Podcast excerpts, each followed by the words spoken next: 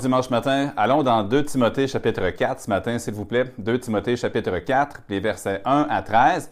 Et un peu en retard, je vais vous souhaiter une bonne Saint-Jean, euh, quelques jours en retard. Et pour euh, la fête du Canada, ben, plus tard cette semaine, si vous célébrez l'un ou l'autre ou les deux, euh, c'est certainement pas l'objectif de cette diffusion aujourd'hui. Mais le message va être applicable pour les deux, je crois. Parce que quelle que soit votre définition politique ou vos allégeances politiques, on doit admettre que le pays où Dieu nous a mis, la nation dans laquelle nous sommes, est une place où nous connaissons ce que c'est que l'abondance en comparaison avec beaucoup d'autres endroits dans le monde. Et on doit être reconnaissant envers Dieu pour ça, mais plus qu'être reconnaissant, on doit également faire attention, on doit être prudent, parce que les bénédictions de Dieu euh, sont pour l'homme charnel parfois des pièges pour l'âme. Et pour nous tous qui sommes dans la chair, nous tous qui, comme nous l'avons vu récemment dans Romains, qui partageons euh, à la fois, nous avons la, nature euh, charnelle, le, vieil homme, et aussi la nouvelle nature, l'homme nouveau. Nous avons toujours ce danger de chercher les bienfaits terrestres, surtout lorsque c'est abondant, et ça peut faire la guerre à notre âme, honnêtement. Alors, prenons le temps de prier que Dieu nous éclaire dans la lecture de 2 Timothée chapitre 4, puis ensuite les applications que nous allons faire, que ça puisse nous aider, puis nous faire progresser dans notre marche chrétienne, puis aussi d'avoir les yeux grands ouverts euh, face aux dangers qui nous guettent. Seigneur Jésus, bénis la lecture de ta parole, je prie.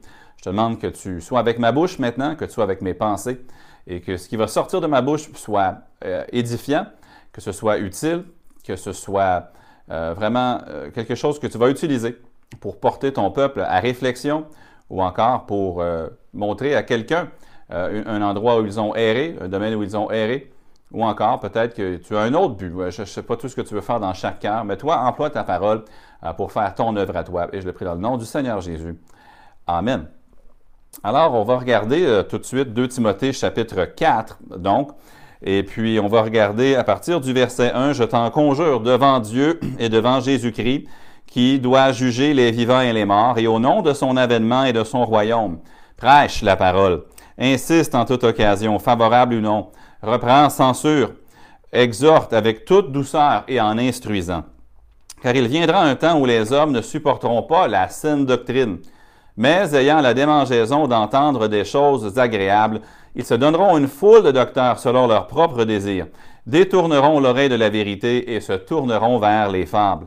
Mais toi, sois sobre en toutes choses, euh, supporte les souffrances, fais l'œuvre d'un évangéliste, remplis bien ton ministère car pour moi, je sers déjà de libation, et le moment de mon départ approche. J'ai combattu le bon combat, j'ai achevé la course, j'ai gardé la foi. Désormais, la couronne de justice m'est réservée. Le Seigneur, le juste juge, me la donnera dans ce jour-là, et non seulement à moi, mais encore à tous ceux qui auront aimé mon avènement. Viens au plus tôt vers moi, puis là, je veux que vous portiez attention au verset 10. Car Démas m'a abandonné par amour pour le siècle présent et il est parti pour Thessalonique. Crescence est allé en Galatie, Tite en Dalmatie. Luc seul est avec moi. Prends Marc et amène-le avec toi, car il m'est utile pour le ministère. J'ai envoyé Tichique à Éphèse. Quand tu viendras, apporte le manteau que j'ai laissé chez Troase, chez Carpus, et les livres, surtout les parchemins. J'aimerais qu'on parle de ce sujet ce matin. Aimer notre nation avec l'amour de Dieu. Aimer notre nation avec l'amour de Dieu. J'aime le pays, j'aime la province, euh, j'aime la nation où Dieu m'a placé. Et je crois que l'héritage chrétien, bien évidemment, ce n'est pas toutes les provinces qui, où l'Évangile a été euh, librement euh, prêché. On sait qu'ici au Québec, même dans les années 1950, il y avait des gens fidèles qui étaient même mis en prison ici au Québec pour avoir prêché l'Évangile. Et dans les dernières années, leurs biographies ont été écrites. Et puis, euh, c'est des lectures extrêmement enrichissantes qui nous donnent vraiment une appréciation pour le prix qui a été payé pour notre foi. On peut parler, penser à Shiniki, qui est un autre livre qui a été écrit sur euh, ben, les débuts, ou du moins l'ère primitive, si on veut, de l'Évangile au Québec. Mais nous vivons dans un pays d'abondance et ce pays, matériellement, économiquement, a été béni par Dieu. Maintenant, je crois aussi que plus le pays s'éloigne de la morale de Dieu, je crois que les effets de cette désobéissance, les effets de cet égarement vont se faire sentir à tous les niveaux, comme cela est déjà le cas Mais une chose qui me fait beaucoup de peine alors que je regarde notre pays, c'est que beaucoup de croyants ici dans notre pays ne vivent que pour le siècle présent. Maintenant, je suis convaincu que ce n'est pas unique ici, ça va être partout pareil jusqu'à un point. Mais j'ai vu nombre et nombre de cas de gens qui sont venus dans ce pays pour faire une vie nouvelle, mais qui ensuite, plutôt, euh, se sont égarés. Ont commencé à vivre pour autre chose que Dieu. Et peut-être que ça a été vrai dans chaque génération, mais c'est tellement vrai aujourd'hui. Beaucoup de gens qui quittent le Seigneur pour vivre pour le siècle présent. Honnêtement, frères et sœurs, spirituellement, nous vivons dans un pays dangereux. On vit dans un pays prospère sur tous les plans matériels et tout, mais nous vivons dans un pays dangereux parce que la guerre spirituelle ici, elle n'est pas nécessairement combattue de la même façon, du moins on la perçoit pas, je devrais dire, de la même façon que dans d'autres pays parfois. Ici, euh, on ne voit pas nécessairement, ils sont là, mais on ne voit pas peut-être euh, euh, le spiritisme ou d'autres choses en pleine face. On le voit là, à la télé, si on veut bien l'admettre, même dans les livres pour enfants, dans les jeux vidéo, c'est là. Mais on ne voit pas dans notre village quelqu'un qui est en train d'adorer un esprit ou un démon ouvertement sur la place publique. Donc on pense que notre pays est un peu euh, différent ou chrétien, des gens ont employé ce terme-là. Mais c'est un pays dangereux. Parce que non seulement les choses que j'ai nommées, qui sont absolument là tout autant, mais aussi le matérialisme ou encore euh, l'immoralité rampante. Et ce pays qui appelle le bien mal et le mal bien, c'est dangereux pour l'âme. J'ai souvent raconté cette histoire, mais s'il vous plaît, écoutez-la une, fois de plus. Parce que ça m'avait tellement marqué. Lorsque le pasteur Hazer, avec qui j'avais pris un dîner, euh, dans une conférence missionnaire en Caroline du Nord, lui qui était un pasteur pakistanais, puis qui avait été battu pour sa foi trois fois sur la place publique. Et puis il me racontait ça, lui, tout bonnement, même avec un petit sourire en coin, ben, un sourire en coin, un sourire aux lèvres. Il, racontait ça comme si c'était la vie chrétienne normale. Puis honnêtement, il se voyait comme étant privilégié d'avoir pu souffrir pour Jésus-Christ. Après m'avoir raconté ces histoires d'être battu sur la place publique pour sa foi, là, il me pose la question, et puis, au Canada, comment est-ce que c'est être un chrétien? J'avais honte parce que nous, on s'égare pour des appareils électroniques, puis on s'égare pour avoir plus d'argent, puis on s'égare quand on a des, frères et des sœurs qui, euh, avec peu de choses dans la main matériellement, souffrent pour le Seigneur Jésus. Maintenant, ça prend la grâce de Dieu pour être un chrétien là-bas, puis ça prend la grâce de Dieu pour être un chrétien ici. Mais les défis sont différents. Mais on doit comprendre que c'est dangereux, peut-être pour l'heure, pour le moment. Euh, on n'adore pas le Seigneur ici au risque de notre vie au Québec ou au Canada, pour le moment. Mais il y a des choses qui font absolument la guerre à l'âme. Si vous prenez quelques moments avec moi juste pour peser les mots qu'on voit ici que Paul prononce au verset 10 sur Démence. Il dit, Démence m'a abandonné par amour pour le siècle présent. Il n'y a pas beaucoup de, gens au Québec ou au Canada qui abandonnent le Seigneur à cause de la persécution. Bon, il y en a peut-être, mais je crois qu'une je crois qu'on devrait se voir beaucoup comme Démas. Ou voir Démas comme quelqu'un qui faisait face un peu aux défis que nous faisons face ici, et lui, il a succombé. Pensons premièrement à la menace spirituelle qu'on voit ici au verset 10. La menace spirituelle. Personnellement, je ne suis pas quelqu'un qui aime prendre des risques, du moins sur le plan physique. Euh, je ne suis pas quelqu'un qui euh, va raffoler euh, des sensations fortes. Si on va à la ronde à Montréal, ça ne me dérange pas d'aller dans une montagne russe, mais il y a certaines choses, certains manèges qu'honnêtement, euh, mon appel, l'appel de Dieu sur ma vie, c'est de garder les, deux pieds sur terre. Ma femme, Mélissa, elle, est beaucoup plus casse-cou que moi, ou plus brave, mettons-le comme ça. Elle avait essayé à peu près n'importe quoi. Moi, je ne partage pas sa nature euh, aussi téméraire quand ça vient aux sensations fortes. Mais un jour, alors qu'on marchait, on regarde Mélissa, elle voit une montagne russe qui était la, plus haute montagne russe au monde à l'époque. On était dans un parc d'attractions américain. Elle dit Ça, ça a l'air amusant, ça a l'air agréable. Et puis, elle, dit, on va y aller. Puis honnêtement, on, se met en rang pour y aller. Puis moi, juste plus on approchait du, de, devant de la ligne, plus mon, mon cœur commençait à débattre. Puis honnêtement, j'ai même pas pu y aller dessus. Mélissa, elle l'a fait tout seul. J'avais honte, on était fiancés en plus. C'est pas une belle façon d'impressionner sa fiancée. Mais tout ça pour dire que je suis pas quelqu'un qui aime prendre des risques. Cela dit, je prends un risque en demeurant au Canada. Maintenant, Dieu m'a placé ici, je suis né ici. Mais en venant ici, il y a une mesure de risque sur le plan spirituel, parce qu'on peut tomber en amour. Pas en amour avec le pays dans le sens qu'on veut l'atteindre pour Jésus-Christ, mais tomber en amour avec le pays et tout ce qu'il a à offrir. De tomber en amour avec le lait et le miel qui coulent si abondamment, alors qu'on devrait aimer ce pays dans l'optique qu'on veut l'atteindre avec l'évangile de Jésus-Christ. Mais Démas a commencé à aimer ce siècle présent. Il aurait dû aimer les gens qui habitent dans ce siècle présent et vouloir désirer leur salut, mais non, il a plutôt commencé à aimer le siècle présent lui-même, les plaisirs, les avantages, peut-être le confort, euh, les plaisirs ou encore le matériel. Le verset le dit pas nécessairement, mais on sait que Thessalonique, c'était un endroit particulièrement dangereux sur ce plan-là. Démas n'est pas tombé en amour avec une jeune femme, il est tombé en amour avec une ville une ville qui lui avait beaucoup à offrir. Il n'est pas tombé en, amour avec les âmes de cette ville-là. Il est tombé en amour avec les avantages matériels de cette ville-là. Maintenant, Démas, c'était pas n'importe qui.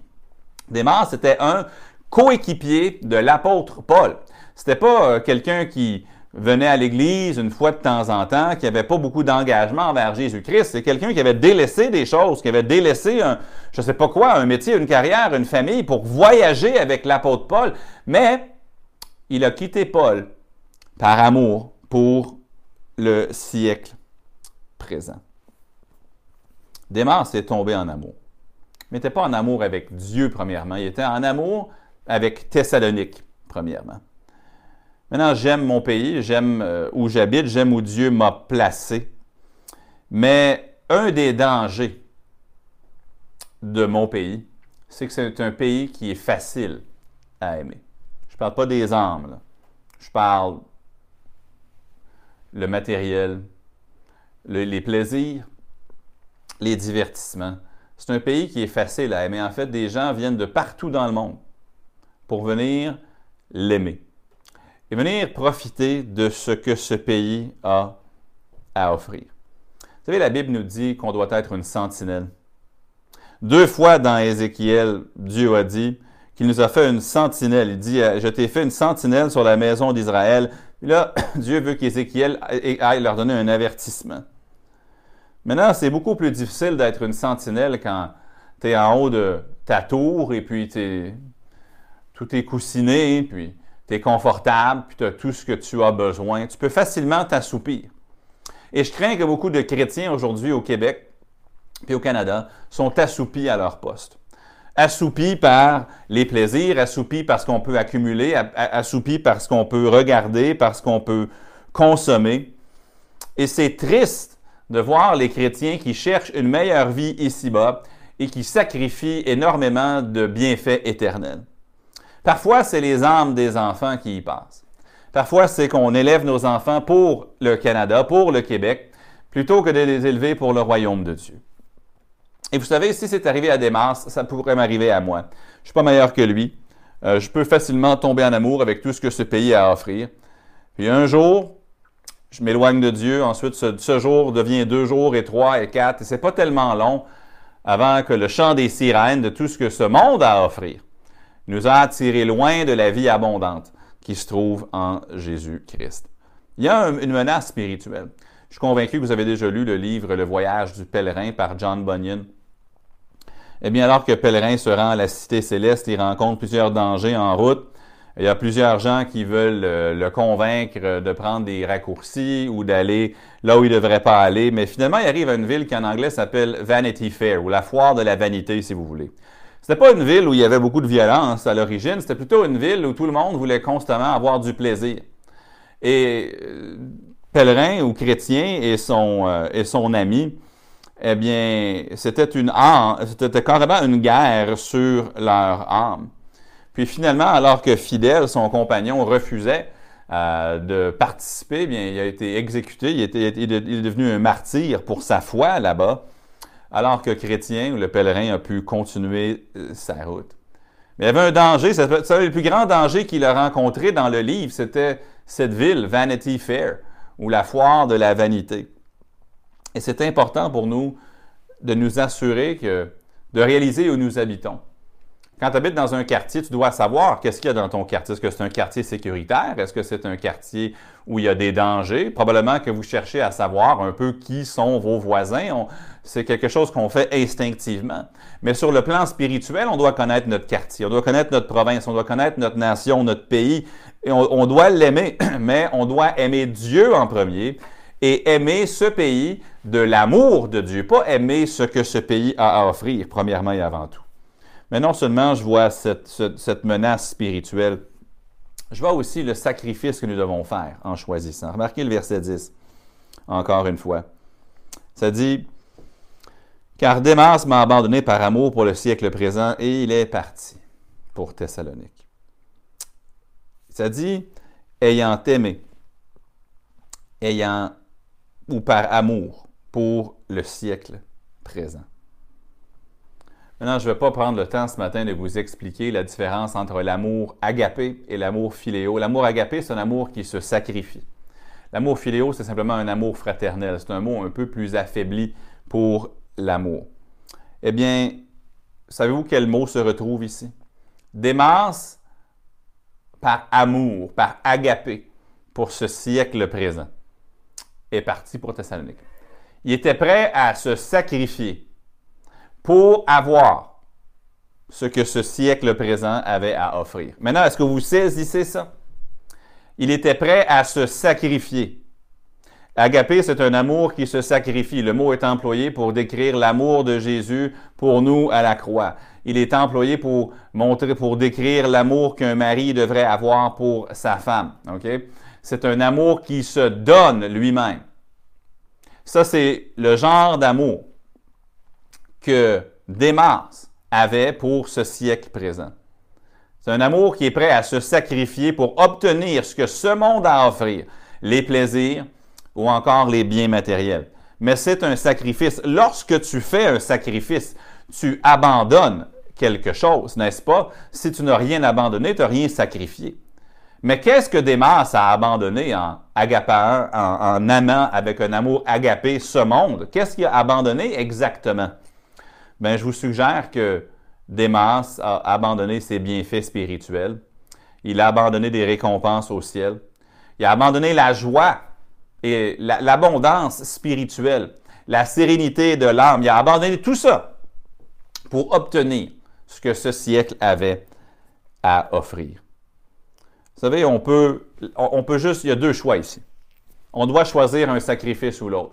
Soit on sacrifie certaines choses dont on pourrait jouir en vivant dans ce pays, mais on, on s'en passe, on s'en éloigne pour pouvoir plaire à Dieu. Ou encore, on peut tout simplement sacrifier notre utilité au Seigneur, puis notre joie en certaine mesure en Christ ou en grande mesure en Christ, pour obtenir ce que ce siècle présent à nous offrir. Tout le monde va sacrifier. Tous les chrétiens vont sacrifier. Soit on va sacrifier des choses de ce monde, les laisser aller pour Christ, ou on va laisser aller des choses qu'on devrait avoir ou être en Christ pour obtenir ce monde. Mais tout le monde sacrifie afin d'obtenir. Absolument tout le monde. Tout le monde sacrifie. La province dans laquelle nous vivons, eh bien, on sait, on connaît ses vices, on connaît euh, la culture, on connaît la philosophie euh, qui domine. Et honnêtement, il, manque de croyants même qui voudraient laisser aller une partie de ce que le Québec a à offrir, matériellement ou charnellement, afin d'obtenir tout ce que Christ veut leur donner. Il y a quelque temps, je me souviens, alors que je parlais avec une personne une personne qui sert le Seigneur, une personne euh, que j'aime bien, mais la personne se moquait de moi un petit peu pour un conseil que j'avais donné à un jeune qui m'avait demandé s'il devrait aller, oui ou non, à l'école biblique. Je lui avais répondu par l'affirmative. Et puis après, cette personne est venue me voir Pourquoi tu as dit ça aux jeunes? On voit que tu as habité dans le monde anglophone parce qu'ici, c'est pas comme ça que ça marche. Puis je lui avais dit Écoute, Si ce jeune homme-là a à cœur d'aller servir le Seigneur, dans notre conversation, c'était clair que mon interlocuteur trouvait que ce serait une perte euh, juste d'aller puis d'étudier pour le ministère plutôt que d'aller au cégep. Et puis j'avais dit, si le Seigneur lui a mis à cœur d'aller et de se former pour l'œuvre de Dieu, honnêtement, il ne sacrifie rien qui va, qui va durer éternellement.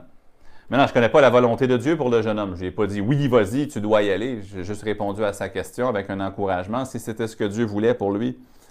Mais mon interlocuteur qui était venu me voir par la suite, pour lui, c'était comment, pourquoi tu ne voudrais pas que ce jeune-là aille faire de l'argent en premier? Pourquoi tu ne voudrais pas que ce jeune homme-là ait un emploi très lucratif avant toute chose? Et honnêtement, je me posais cette question, où est l'esprit de laisser de côté certaines choses de ce monde pour aller servir le Seigneur? Maintenant, ce n'est pas tout le monde qui doit aller à l'école biblique. Il n'y a rien de mal à se former professionnellement puis d'avoir un bon emploi. Je ne suis pas contre ça. Je peux juste dire que euh, on ne doit pas vivre notre vie seulement pour le ici-bas. On doit apprendre des fois à avoir des opportunités ici-bas puis dire je vais m'en passer parce que je veux donner mon cœur en entier, je veux aimer quelque chose qui est en Jésus-Christ. Mais on fait tous des choix. On voit que Paul, il prenait ça vraiment personnellement.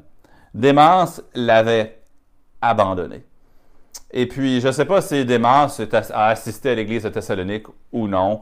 Euh, je ne sais pas si Démas continuait à dire qu'il était un chrétien ou non, mais il avait abandonné cette sorte de vie chrétienne qui cherche les âmes des hommes avant les richesses, cette sorte de vie chrétienne qui désire être utile à Jésus-Christ avant toute chose, cette vie chrétienne qui peut se passer de certains des avantages qui sont disponibles afin d'être plus ou de faire plus pour la gloire de Jésus-Christ.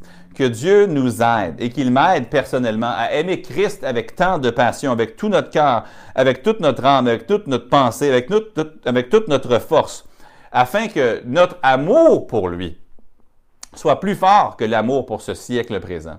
Et alors qu'on regarde les gens de ce siècle présent, l'amour qu'on a ne soit pas pour ce qu'ils ont, mais que ce soit vraiment pour leurs âmes et que ce soit vraiment qu'ils puissent venir à Jésus-Christ. Troisième et dernière chose qu'on remarque, c'est la décision du cœur. La décision du cœur. Ça dit, Démas m'a abandonné par amour pour le siècle présent et il est parti. Vous remarquerez que lorsque des gens prennent des grandes décisions de vie négatives, souvent ils déménagent. Maintenant, ce n'est pas toujours le cas, mais ils vont souvent quitter les lieux ou quitter leurs anciens amis, autant que quelqu'un qui se convertit à Christ va abandonner euh, une partie de sa vie sociale ou des fois toute sa vie sociale maintenant pour, suivre un nouveau chemin en Jésus-Christ. De la même manière, un croyant qui décide d'aller dans le monde, souvent, il va couper les ponts avec ceux qui, euh, suivre Jésus avec ceux qui aiment Jésus. Démas, il n'a pas juste aimé le siècle présent, il est parti. Son cœur était fixé sur ce monde.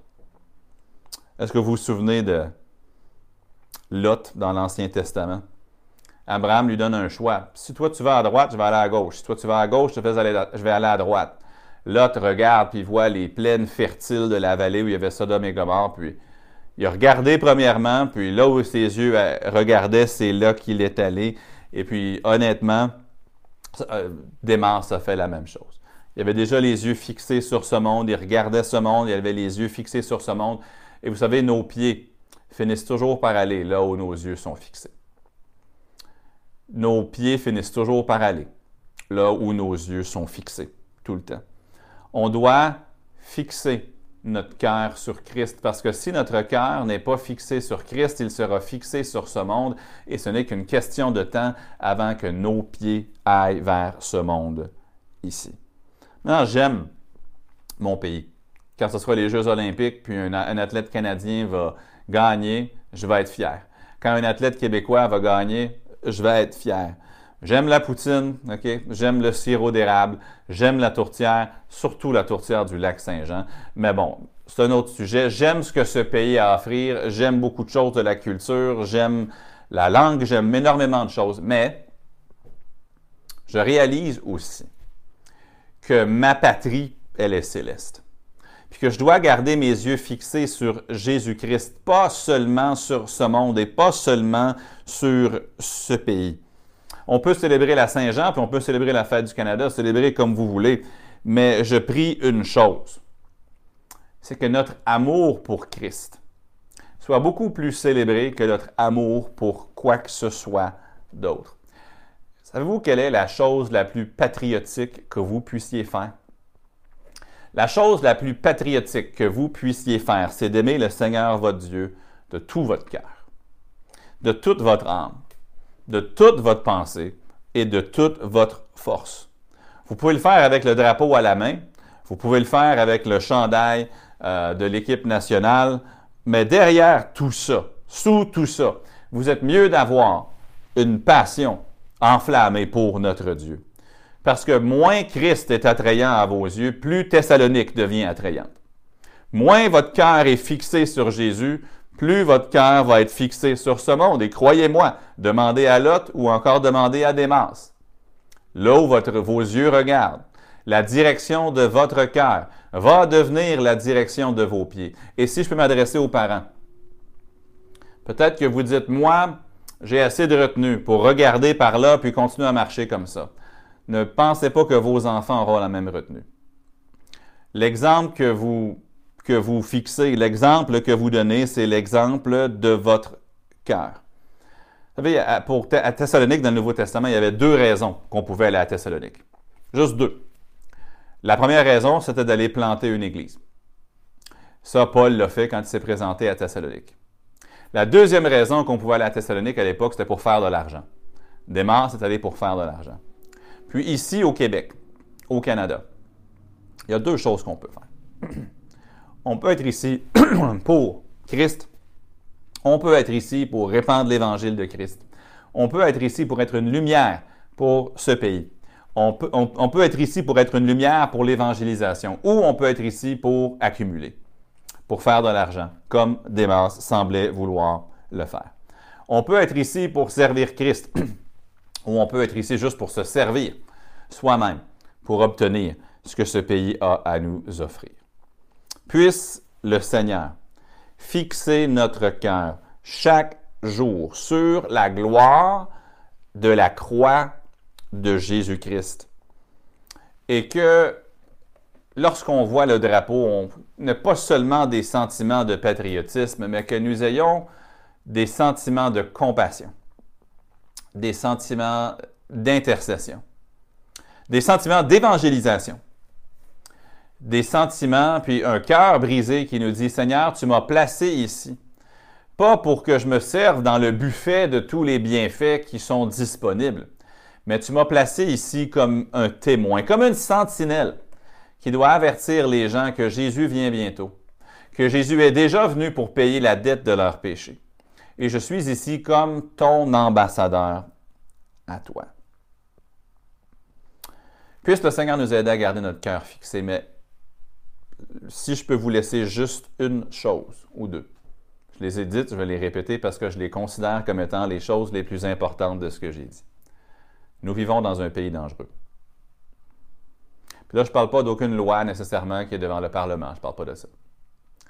Je ne parle pas de décisions politiques qui pourraient vous déplaire en tant que chrétien. Ce n'est pas de ça que je parle. Je ne parle pas nécessairement de persécution ouverte. Je parle de la guerre à l'âme. La guerre à l'âme. La guerre à l'âme par la prospérité, la guerre à l'âme par le plaisir, la guerre à l'âme par le divertissement, la guerre à l'âme par la futilité, la guerre à l'âme par toutes les autres choses qui attirent des gens dans ce pays par les millions, mais qui font la guerre à l'âme de l'enfant de Dieu. C'est pas insurmontable. Avec la grâce de Dieu, avec notre cœur fixé sur Jésus, nous pouvons et nous pourrons et nous allons marcher victorieux dans ce pays. Mais il faut toujours être conscient du danger. Que spirituellement, c'est un pays dangereux qui nous assoupit, qui nous endort parfois, et ensuite, comme la ville dans le voyage du pèlerin, une ville où les plaisirs sont partout, ils sont disponibles, sont accessibles. Et c'est peut-être un des plus grands dangers pour un chrétien ici. Mais deuxième chose, on doit se rappeler que là où notre cœur est fixé, c'est là que nos pieds vont aller. C'est là que notre famille va aller également. La seule façon de demeurer fidèle, c'est de garder son cœur fixé sur Jésus. Puis la seule façon de donner à la prochaine génération la meilleure chance possible de faire les bons choix, puis d'avoir le bon, exemple, c'est que notre cœur à nous soit fixé non sur les choses de ce monde, pas par amour pour le siècle présent, mais sur Christ. Comment allez-vous sacrifier? Allez-vous sacrifier des choses qui sont disponibles ici-bas afin d'amasser des trésors dans les cieux, comme Paul et d'autres l'ont fait? Ou allez-vous sacrifier des trésors dans les cieux? Pour obtenir des trésors ici-bas, comme Démas l'a fait? Quel est le choix que vous allez faire? Mais il faut qu'on aime ce pays avec l'amour de Dieu. Et que notre amour, que notre agapé, que notre sacrifice soit à la bonne place. Pour que lorsqu'on soit devant le Seigneur, on entende bon et fidèle serviteur, entre dans la joie de ton maître. C'est ma prière pour moi et c'est ma prière pour vous également. Père céleste, puisses-tu nous aider à vivre la vérité de ce passage? Peux-tu nous aider à différents de démence et à garder le cœur fixé sur toi? Aide-nous à voir là où nous en sommes par la lumière de ton esprit, à voir là où nos amours, nos affections sont dirigées. Et puissions-nous, Seigneur, marcher fidèlement jusqu'à ce que tu viennes. Père, je ne te demande pas de nous enlever de ce pays, de nous amener ailleurs. C'est un beau pays, un pays où coule le lait et le miel. Aide-nous simplement à réaliser les dangers qui y habitent et que nous soyons prêts à y faire face avec le cœur fixé sur Jésus. Je prie pour tous les parents à l'écoute aussi. Que tu les aides à faire des choix qui vont être durables. Pas seulement pour la prochaine année, mais pour leur vie et même pour la direction de vie de leurs enfants. Aide-nous à avoir cette sagesse, je prie. Dans le nom du Seigneur Jésus. Amen. Je vous rappelle que ce soir, il n'y aura pas de diffusion, OK, sur notre page web euh, ou sur YouTube, euh, pas sur page web, sur Facebook, pardon, et sur YouTube, parce qu'on a une rencontre des membres sur Zoom ce soir pour une transaction financière ou pour une décision financière. Alors, euh, ça, c'est ce soir. Alors, pas de diffusion en direct. Prochain rendez-vous, c'est mercredi soir, comme à l'habitude, à 19h. Merci d'avoir été là, que ça vous garde, qu'il vous bénisse. Et puis, euh, encore une fois, euh, tous ceux qui sont à l'écoute, que je connais et dont je connais les besoins, on vous garde en prière, on vous aime, puis au plaisir de se revoir très bientôt.